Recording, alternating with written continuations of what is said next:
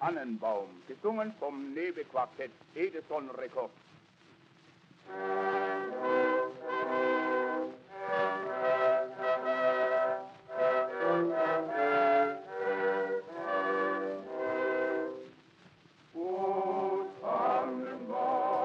Aurait pu se douter de l'avenir commercial quasi planétaire du sapin de Noël Ni Martin Luther, qui l'éclaira de chandelles pour célébrer la naissance de Jésus, ni même, beaucoup plus tard, le prince Albert qui décora l'arbre de Noël du château de Windsor.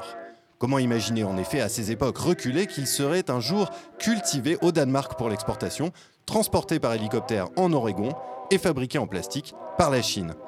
Bonjour François Lévesque. Bonjour. Vous allez nous expliquer pourquoi le sapin, cet incontournable de Noël, est un produit symptomatique de la croissance de l'économie de marché et du commerce international. Et vous allez aider ceux qui nous écoutent à mieux choisir, peut-être pas cette année, mais euh, pour les prochains Noëls au moins, entre le sapin naturel et artificiel, mais encore entre consommation locale et globale. Mais d'abord, pouvez-vous nous rappeler l'origine du sapin de Noël? Qu'est-ce qui a déclenché le mouvement qui a abouti à son entrée dans les salons du monde entier fin décembre? La légende veut que Martin Luther, se promenant en forêt la veille de Noël, ait entreaperçu les étoiles briller à travers les branches d'un sapin. Il coupa un jeune arbre, le ramena à la maison, y posa des bougies et conta à son fils qui lui rappelait Jésus quittant les astres pour rejoindre la terre des hommes. Depuis, dit-on, le sapin du Moyen Âge, autour duquel les villageois dansaient, quitta les places publiques pour gagner l'intimité des foyers allemands, puis des autres pays protestants. Il arriva en Grande-Bretagne au milieu du XIXe siècle. Il y devint populaire grâce au prince Albert, l'époux saxon de la reine Victoria. La presse people de l'époque suivait déjà les faits et gestes de la famille royale et vous pouvez trouver dans les journaux d'autrefois une vignette montrant le prince Albert et son épouse devant un magnifique arbre de Noël décoré. C'est donc un incontournable de Noël qui n'est, pour ainsi dire, pas très catholique. Oui, mais cette origine anti-catholique du sapin de Noël à la maison se mélange à bien d'autres. C'est comme le Père Noël, une invention qui réunit caractères archaïsants et croyances de toutes sortes, et dont les autorités ecclésiastiques se sont aujourd'hui bien accommodées. Sachez tout de même qu'en 1951 encore, un Père Noël, un faux bien évidemment, a été pendu sur le parvis de la cathédrale de Dijon. C'est un fait divers dont s'est emparé l'anthropologue Claude Lévi-Strauss dans un petit texte que je vous recommande parce qu'il est d'une intelligence pétillante et profonde. Et on va d'ailleurs écouter un extrait de ce texte.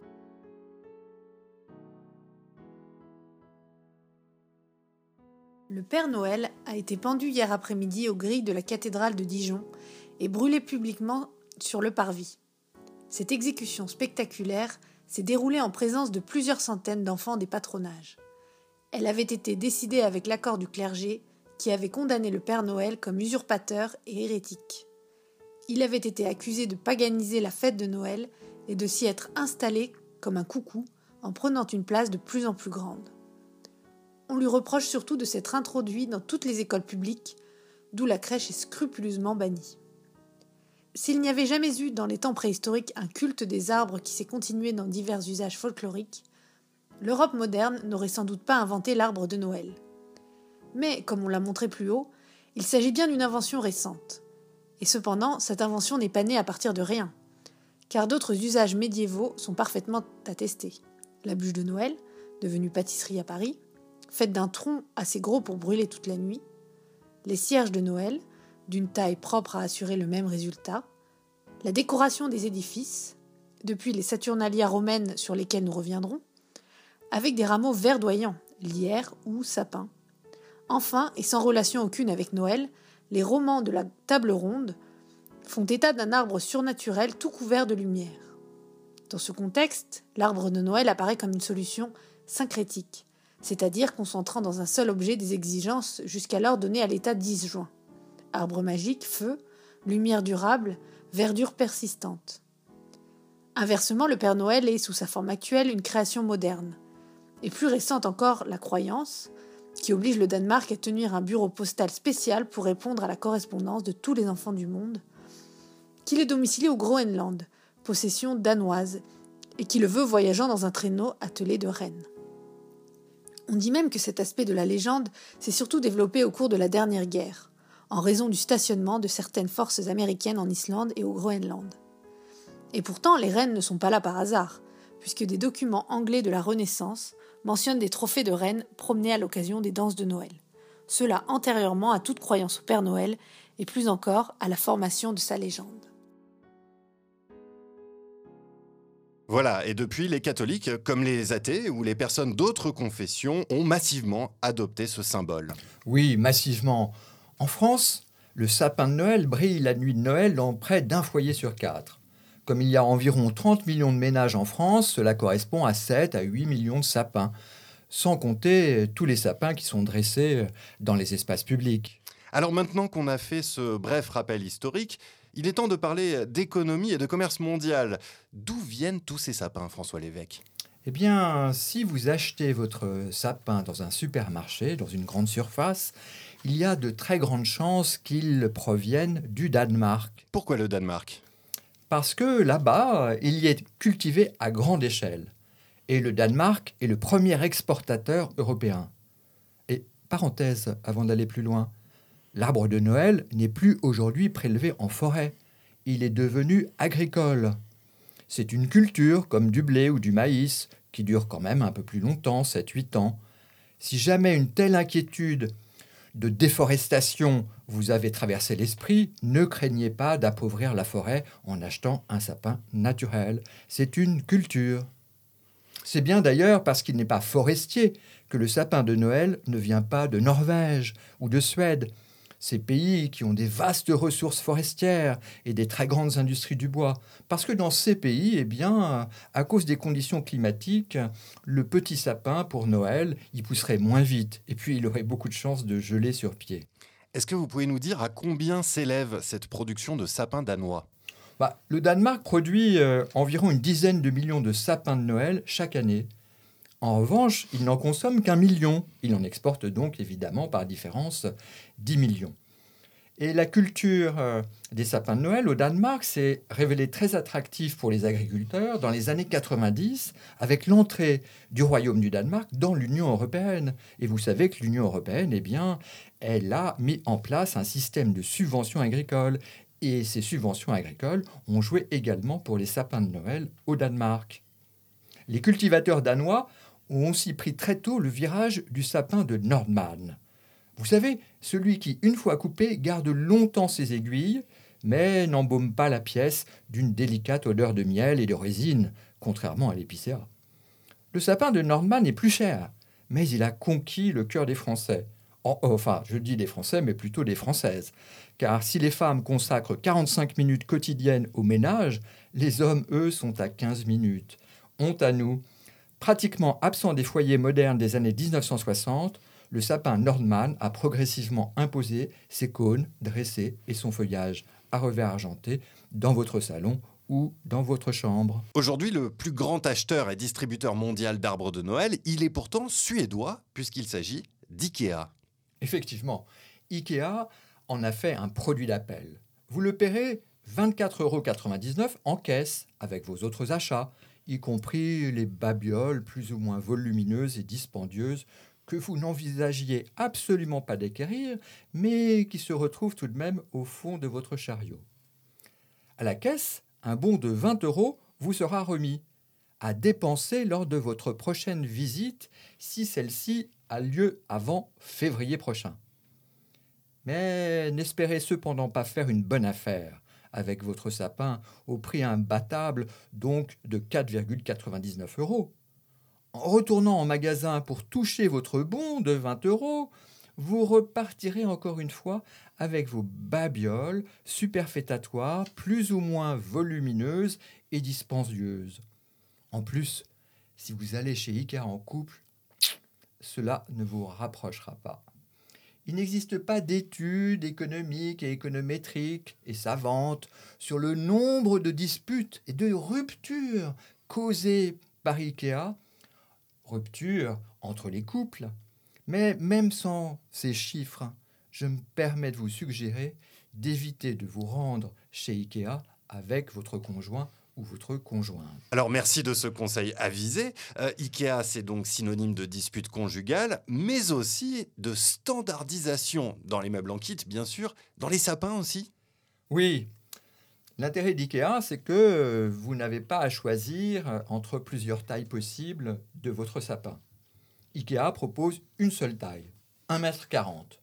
Donc, pas d'hésitation entre l'achat d'un arbre de Noël plus petit mais moins cher, ou plus cher mais plus grand. D'autant que la relation théorique entre le prix et la taille du sapin de Noël passe par des calculs hyper compliqués.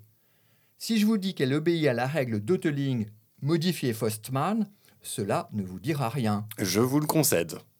Je vous livre alors quelques explications. Harold Oteling, grand économiste statisticien américain, a établi que le prix d'une ressource naturelle devrait augmenter au rythme du taux d'intérêt. L'intuition est la suivante.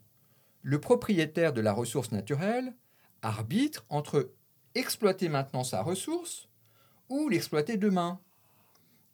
Si le prix de demain est inférieur à ce que lui rapporterait le produit de sa vente placé à la banque, il préférera évidemment vendre aujourd'hui. La différence de prix entre un Nordman de 10 ans avec ses 20 cm de plus et un Nordman de 9 ans dépend donc du taux d'intérêt. Ensuite, Martin Fostman, un forestier allemand, entre en jeu. Pourquoi? Parce que les arbres, contrairement au charbon ou au pétrole, sont une ressource naturelle renouvelable. Donc une fois coupés, les arbres peuvent être replantés, et ce qui n'est évidemment pas le cas du charbon, du pétrole. Et cas du charbon ou du pétrole, Coteling avait plutôt en tête. Donc si le cultivateur de sapin de Noël vend ses Nordman à 10 ans et non à 9 ans, eh bien, il va perdre une année de croissance des petits plants qu'il aurait semés sur la parcelle récoltée. Bon, si vous voulez en savoir plus et si vous adorez les équations, vous pouvez vous reporter à un article savant euh, paru dans l'American Journal of Agricultural Economics qui vous explique comment euh, la différence du prix entre un petit et un grand sapin est établie. Les économistes américains sont décidément formidables. Hein. Ils ont décidément publié sur tous les sujets imaginables. Et d'ailleurs, tant qu'on parle des États-Unis, là où euh, Noël est fêté avec le plus d'intensité, on va dire, on imagine bien que c'est là-bas que la consommation, mais aussi la production, est la plus importante du monde. Oui, aux États-Unis, les sapins sont cultivés de façon industrielle. Prenez une entreprise, Noble Mountain Tree Farm, par exemple. Eh bien, elle élève le sapin noble, le Douglas vert ou d'autres pins, sur près de 2000 hectares. Vous imaginez? Et en plus, une fois coupés, ces sapins, ils sont carrément enlevés par hélicoptère et ils sont embarqués en camion ou en conteneurs qui sont réfrigérés.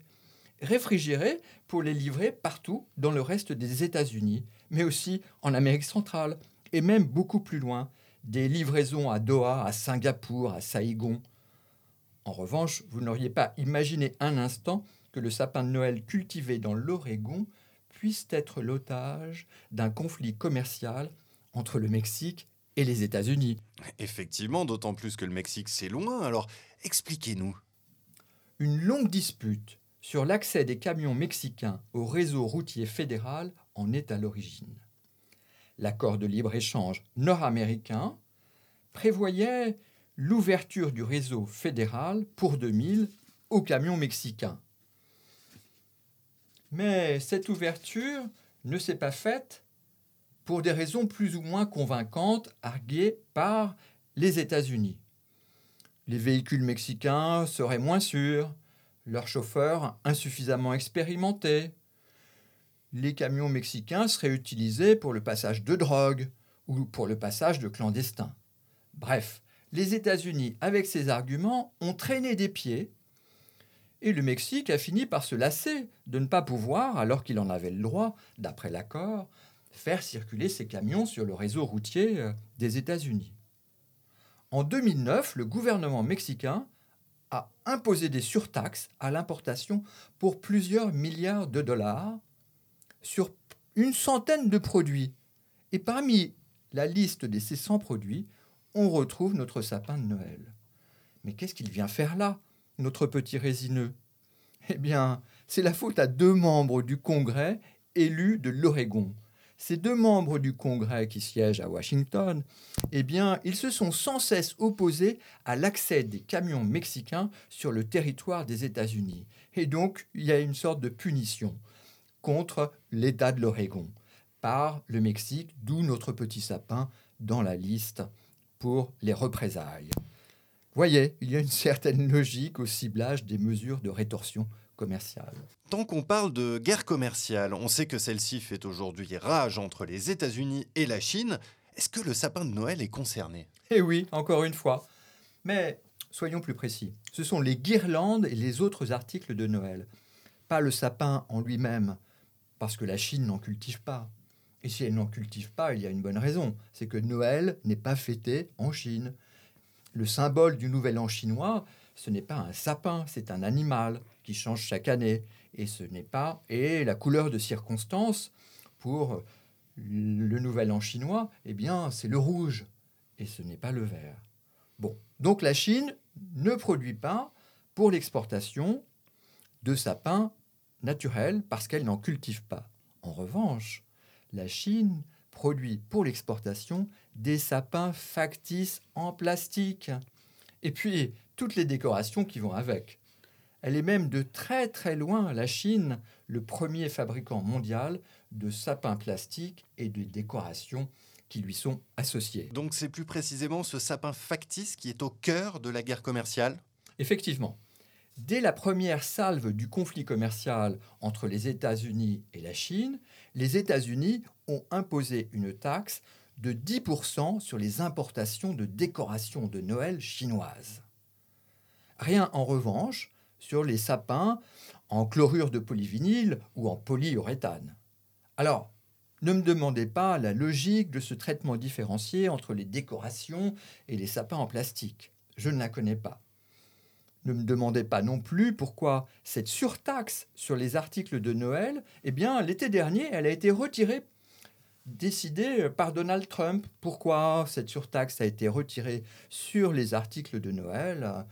Eh Peut-être que Donald Trump s'est ému à l'idée que les petits-enfants d'Amérique trouveraient un sapin cette année moins abondamment décoré parce que des décorations plus chères. On est quand même très loin des histoires racontées aux petits-enfants avec cette fabrication chinoise des accessoires de Noël. Ah, je vous confirme qu'il n'y a ni elfe aux oreilles pointues, ni lutin espiègle pour aider le Père Noël.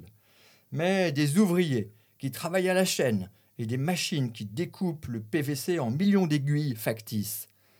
La fabrication de ces sapins de Noël en plastique ne se situe pas non plus quelque part au-delà du cercle polaire. Elle se tient à 300 km de Shanghai, à Yiwu précisément. Dans cette ville, vous y trouverez près d'un millier d'entreprises d'articles de Noël. Elle réalise à elle seule, tenez-vous bien, 60% de la production mondiale de sapins en plastique, de guirlandes lumineuses, d'étoiles dorées et autres personnages et boules de Noël. Et aux États-Unis, on est plutôt sapin naturel ou artificiel? Plutôt sapin artificiel et de plus en plus.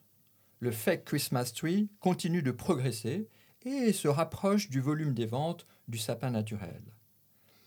Son prix est avantageux puisque une utilisation pour deux Noël suffit à le rendre moins coûteux. Mais cet avantage prix ne semble pas la principale raison de la croissance des ventes de sapins artificiels aux États-Unis. On le sait parce que la baisse du prix du sapin artificiel eh bien, entraîne assez peu de report des achats sur le sapin naturel. C'est plus la commodité d'usage d'un sapin artificiel, pas d'aiguille à balayer, pas de trajet chaque début décembre pour acheter un nouveau sapin. C'est plus cette commodité qui est à l'origine de son succès outre-Atlantique. Et en France, même question. En France, sa part reste stable autour de 20% des sapins de Noël achetés chaque année. Ce qui est une bonne nouvelle pour les producteurs nationaux, car par ailleurs, les importations du Danemark ou d'ailleurs ne représentent qu'un cinquième des volumes. Les Français semblent rester attachés aux sapins en bois d'origine locale, par exemple du Morvan ou d'autres endroits. Pour ceux qui nous écoutent et qui se sentent une fibre écologiste, quel sapin est le plus vert, le naturel ou le factice? Bah, A priori, euh, le sapin de Noël naturel. Pourquoi? Bah, Parce qu'il capte du dioxyde de carbone en poussant, grâce à la photosynthèse. Alors que le sapin artificiel en plastique, lui, eh bien, il va dégager euh, du carbone. Il va dégager du carbone tout au travers de sa chaîne de fabrication qui va du pétrole euh, au plastique. Et là, il faut beaucoup d'énergie et donc beaucoup d'émissions de carbone. Mais cet avantage du sapin naturel peut basculer selon deux principaux paramètres. Un, le nombre d'années de réutilisation et deux, les distances de transport, et donc les émissions polluantes pour acheminer les sapins au point de vente, puis chez soi. Plus vous garderez longtemps votre sapin en plastique et le réutiliserez d'un Noël sur l'autre, moins pèsera le fait qu'il vienne de Chine, qu'il ait été transporté euh, de là-bas, avec les émissions de carbone qui vont avec, ou peu importe que vous l'ayez acheté, ce sapin en plastique, loin de chez vous, avec un long trajet en voiture. Inversement, plus les distances de transport de votre sapin naturel sont grandes, moins le bilan carbone sera favorable. En plus, ce match euh, du verre dépend également d'autres facteurs, à l'instar du traitement de fin de vie. Est-ce que votre sapin naturel ira en poubelle? Euh, Ou est-ce que votre sapin en plastique sera recyclé Donc, euh, difficile à dire. En plus, entre en jeu les dommages à l'environnement autres que les émissions de carbone. En fait, il faudrait tenir compte aussi, pour faire le bilan, euh, des effets des produits sanitaires. Il faudrait tenir compte peut-être d'une diminution de la biodiversité euh, du fait de la culture sur de très grands espaces euh, du sapin de Noël naturel. Bon, il y a eu des analyses de cycle de vie qui, ont été réalisées pour comparer le bilan écologique entre le sapin artificiel et le sapin naturel. Et ils aboutissent à des résultats qui sont évidemment différents selon les paramètres que vous considérez et selon les valeurs que vous retenez. Bon, mais quand même, une bonne règle, c'est que le point de bascule, il est plutôt environ à 15 ans. C'est-à-dire, si vous utilisez euh, et réutilisez votre sapin de Noël en plastique une quinzaine d'années, eh bien, euh, il sera euh, plus euh, favorable que le sapin naturel. En revanche, si vous êtes en dessous de ce seuil d'une quinzaine d'années, si au bout de deux ou trois ans, ou même encore de cinq ans, eh bien, vous rachetez un sapin en plastique ou vous passez au sapin de Noël naturel, eh bien, ça n'aura pas été bon pour la planète. Bref, difficile de s'y retrouver, mais s'il faut trancher, quel est le conseil que vous donneriez, François Lévesque? Mon conseil, optez pour le sapin naturel. Dès lors que vous ne le jetterez pas à la poubelle, mais euh, vous le déposerez à un point de collecte ou dans une déchetterie près de chez vous.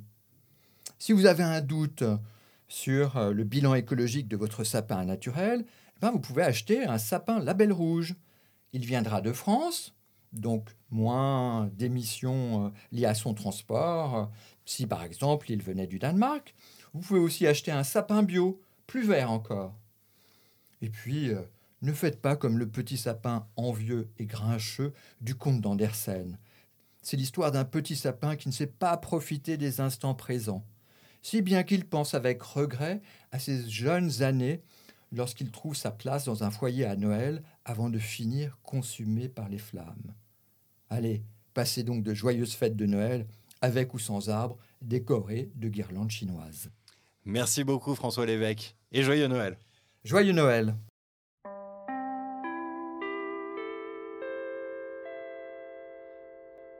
Dans la forêt croissait un joli petit sapin, si impatient de grandir qu'il ne prenait point plaisir aux jeux de lumière du soleil, ni aux chants et aux mouvements des oiseaux, ni aux nuages flottants qui passaient au-dessus de lui, roses le matin, rouges et pourpres le soir. Oh, si j'étais grand comme les autres, soupirait le petit sapin, je pourrais étendre largement ma verdure et, de mon sommet, contempler le vaste monde. Les oiseaux bâtiraient leur nid dans mes branches, et lorsqu'il y aurait du vent, je pourrais me balancer avec grâce comme font ceux qui m'entourent. Le soleil ne lui causait aucun plaisir, ni les oiseaux, ni les nuages roses qui, matin et soir, naviguaient dans le ciel au-dessus de sa tête. L'hiver, lorsque la neige étincelante entourait son pied de sa blancheur, il arrivait souvent qu'un lièvre bondissait, sautait par-dessus le petit arbre. Oh, que c'était agaçant. Mais deux hivers ayant passé, quand vint le troisième, le petit arbre était assez grand pour que le lièvre fût obligé de le contourner. Oh, pousser, pousser, devenir grand et vieux, c'était là, pensait-il, la seule joie au monde.